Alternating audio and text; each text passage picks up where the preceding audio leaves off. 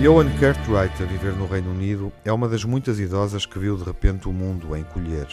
Ela esteve reduzida à área delimitada pelas paredes do apartamento onde vive, cumprindo com zelo as regras estabelecidas para os grupos de risco, mesmo agora que o país está em fase de desconfinamento. Há quatro meses, que ela vê a vida a passar ao largo quando se debruça à janela. Johan é de uma geração que nunca se familiarizou com as novas tecnologias. Não tem computador, não sabe tirar partido do telemóvel para comunicar com a família.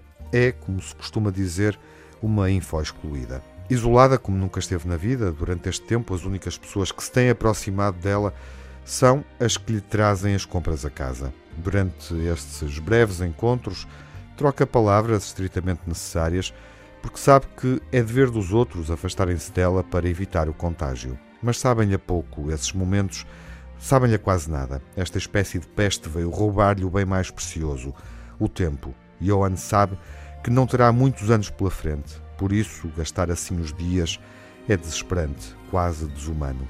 A família percebe o quanto lhe custa não estar com os filhos, com os netos, mas tem de protegê-la. É um círculo vicioso. No entanto, há acontecimentos que, de tão extraordinários, obrigam a medidas excepcionais. E na semana passada, já em pleno desconfinamento no Reino Unido, nasceu o primeiro bisneto de Johan. Se há algo capaz de nos dar uma doce sensação de imortalidade, é a chegada de mais um descendente. Will, o pai babado, sentiu que nada, nem mesmo o coronavírus, tinha o direito de roubar à avó a alegria de ver o bisneto, mesmo que à distância. E então levou para que ela ouvisse da janela. Por instinto, ela estendeu-lhe os braços para lhe pegar, ainda que metaforicamente, e a imagem ficou imortalizada na foto que alguém tirou daquele instante.